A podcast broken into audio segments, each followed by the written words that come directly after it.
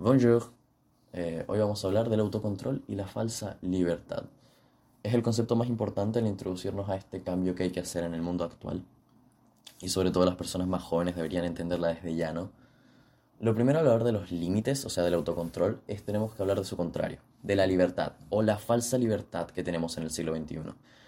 Eh, la presentación de la libertad no creo que sea necesaria, y mucho menos darle una definición a un concepto tan precisamente complicado por el simple hecho de ser uno de los tantos conceptos creados por humanos para humanos. No quiero eh, darle una definición y ponerme muy eh, quisquilloso con lo que significa este término y no vamos a hablar de, muchas definiciones que han dado otras personas. De hecho, en, abajo voy a intentar dejar un par de libros que hablan sobre la libertad para que si quieres instruirte más en este tema puedas hacerlo de manera mucho más eh, fácil, empezando desde un punto clave, ¿no? Porque hay ciertos libros que yo considero claves.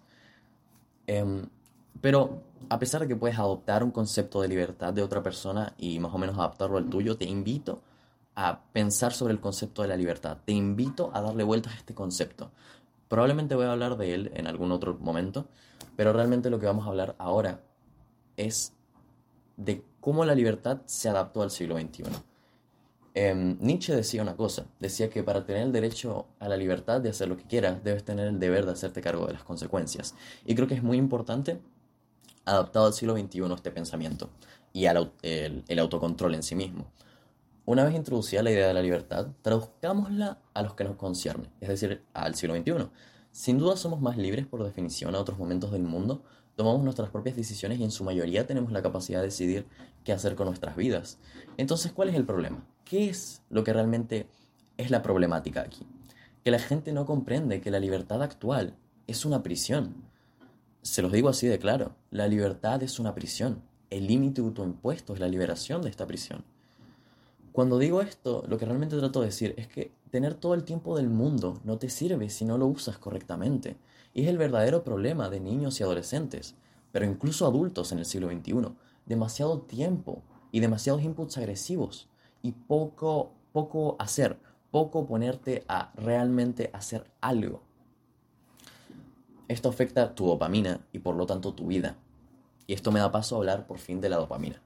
Hay muchos neurotransmisores, porque la dopamina, bueno, te lo explico más o menos rápido, la dopamina es un neurotransmisor. Esto viene de tu cerebro muy resumidamente, es lo que determina tu motivación, tus ganas y más o menos tu estado de ánimo. Es lo que determina tu, tu determinación y tu disciplina, más o menos. La dopamina, mediante ciertos mediante ciertas acciones, la dopamina ha sido cambiada durante los años, ¿no? Antes nuestra dopamina estaba mucho más equilibrada porque teníamos inputs justos para, liberar dopamina. La dopamina por lo menos se, libera, se liberaba cuando, cuando comías después de cazar o cuando te encontrabas con un peligro y superabas este peligro. La dopamina se desataba para poder generar un sentimiento de aprendizaje. El problema es que en el mundo actual la dopamina eh, ha cambiado. Debes dejar de pensar que tu estado de ánimo depende de una casualidad mágica o sin explicación, o incluso peor, de energías o de un ente que maneja tu vida. Cada acción tiene una reacción. Lo mismo para tu cerebro. Cada vez que te sientes mal porque algo no te salió bien, es fácil entender que esa es la causa, que viene de un específico acto. Pero cuando sientes que no hay una causa, es porque no entiendes sobre la capacidad de tus neurotransmisores, que es lo que hablaba antes, que están en tu cabeza. Incluso la depresión mejora de manera exponencial cuando se logra restablecer los niveles de dopamina en el cerebro. Espero que entiendas ahora la importancia de la dopamina. La dopamina puede incluso, o sea, puede cambiarte la vida si logras por fin dejar de destruirla. Porque la estás tirando por la ventana cada vez que estás tres horas en TikTok, destruyendo este material tan valioso, perdiendo el tiempo. Pero tiene toda una explicación científica. Nuestro cerebro fue creado para enfrentarse a retos, para eventualmente resolverlos, y eso nos daba dopamina, la suficiente para mantenernos vivos. Cuando tus niveles de dopamina cambian de manera exponencial, estás destruyendo este balance creado durante todos estos años, haciendo que todo lo demás en la vida se vea como que no valga la pena esforzarse. Si de todas maneras no te hará sentir como cuando juegas a los play por 6 horas, por ejemplo. Todo esto no es malo per se El hacer cosas como jugar juegos o ver series ciertamente cambian tu dopamina, pero es algo que te gusta y cambiarlo parece algo estúpido, ¿no? Porque es cierto que esto cambia tu dopamina. Pero ¿dónde está la clave de esto? Hay ciertas acciones que parecen tontas que liberan dopamina. ¿Dónde está el problema? ¿Dónde está el... A mí me gusta jugar juegos, por ejemplo. A mí no, pero digamos que hay una persona que le gusta mucho jugar juegos y juega 6 horas diarias. Esa persona se está destruyendo la dopamina, porque después todo lo demás que no sea el juego le va a parecer insulso, no lo suficientemente no le va a generar la suficiente dopamina como para realizar otras acciones que son verdaderamente más importantes. Pero aquí es donde entra el concepto del que tienen que aprenderse de memoria las personas, y es el autocontrol. El autocontrol es la liberación, porque en estas seis horas puedes reducirlas, puedes reducir a ciertas horas en donde ese sea una recompensa, incluso. La única forma de ser verdaderamente libre es el autocontrol, el concepto que parece desaparecer cada vez más con excusas básicas, como es que estoy aburrido, es que me siento mal, así que me comeré esta bolsa entera de Doritos. Como dije al inicio, evitar el sentimiento no hace que desaparezca. De hecho, estás empeorando el sentimiento, ya que te sentirás peor y entrarás en este ciclo de me siento mal, como mucho, me siento mal por comer mucho. Y recordemos que la nutrición es uno de los conceptos más importantes a la hora de hacer cualquier cambio en tu vida, lo cual me lleva a la idea que más me ha enfermado de la sociedad actual, y es la cultura de todo al momento, todo servido y lo más rápido posible. La pérdida de atención total. Significa que la sociedad actual, por su propia, entre comillas, libertad, quiere todo en el momento, sin esfuerzo y sin sacrificio, sin un plan y sin, sin un plan y sin una recompensa por algo hecho previamente. Lo cual explica todo este problema, por ejemplo, del fitness, de rutinas de solo 30 días o dietas de dos semanas que al parecer te hacen convertirte en un superhéroe. No los culpo, o sea, no culpo a las personas que utilizan estas cosas fáciles, porque por naturaleza solemos buscar lo más fácil, satisfacer las necesidades lo más rápido posible. Pero el cerebro humano no está adaptado a la mal llamada libertad actual, de lo que tanto presumen los tiempos actuales. En cambio, tú sí. Tú como persona tienes que ponerles los desafíos a tu cerebro que quiere resolver para recibir una recompensa. ¿Quieres lucir bien? Esfuérzate en tu aseo personal todos los días. Después de un corto tiempo verás los resultados permanentes en el espejo. Y eso liberará una dopamina. ¿Quieres comer mejor? Deja de poner excusas y compra solo cosas saludables en el supermercado, por ejemplo. La única forma de vivir correctamente es tomando estos pequeños saltos en la vida.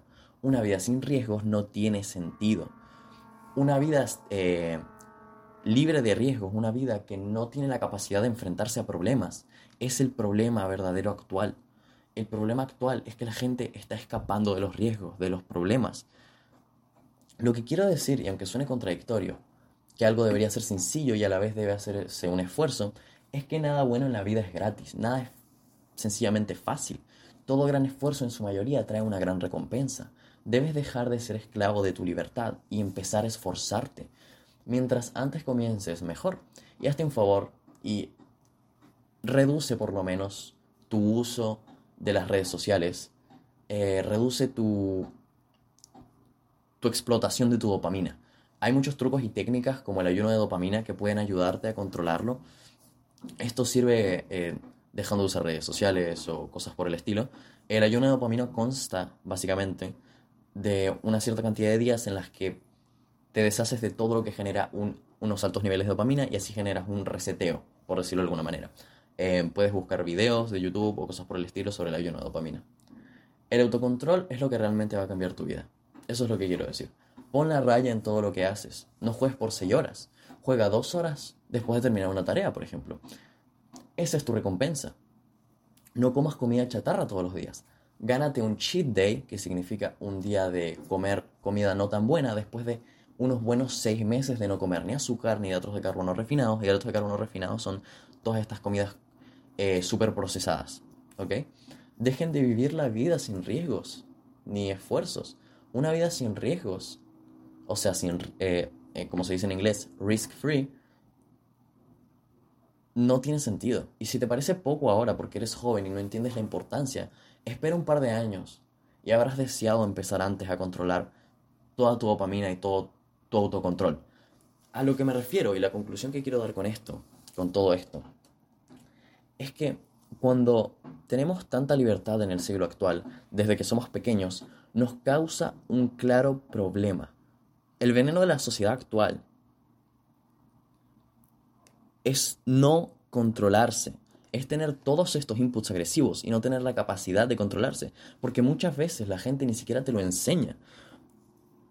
La crianza de los niños en el mundo actual es una cosa muy complicada, porque tienen acceso a todo desde muy temprana edad y nadie les pone un límite. Ni ellos mismos se lo van a poner, son muy pequeños como para entender eso. Y los padres aún no tienen la suficiente capacidad mental, por alguna razón, de enseñarles a sus hijos a tener un patrón de comportamiento. Quizás porque ellos no se criaron con, con, estos impulsos tan agresivos. De cualquier manera, esto es lo que genera tantos problemas mentales. Si eres una persona con problemas mentales, quiero que entiendas que no estás mal. No es que naciste fallado, que es lo que mucha gente se dice a sí misma. Tú no naciste con un problema incurable, ¿ok? Muchas de las veces que sentimos que, que no podemos controlar eh, un problema mental, ya sea ansiedad, depresión, etc., es porque vivimos en una, en una sociedad que nos cría bajo unas idealizaciones y unos inputs agresivos muy constantes. Es una cosa de la que no se habla porque es muy fácil simplemente decir, ah, esta generación de ahora, ah, mira cómo se comportan, no sé qué. Pero realmente nadie se ha puesto en los zapatos de esta generación y darse cuenta de lo complicado, complicado que es desarrollarse con 37.000 voces hablando todo el tiempo hablando todo el tiempo. Entras a Instagram, pum, inputs agresivos de gente dando opinión. Todo el tiempo, todo el tiempo. Y esto es lo que genera una falla en tu dopamina.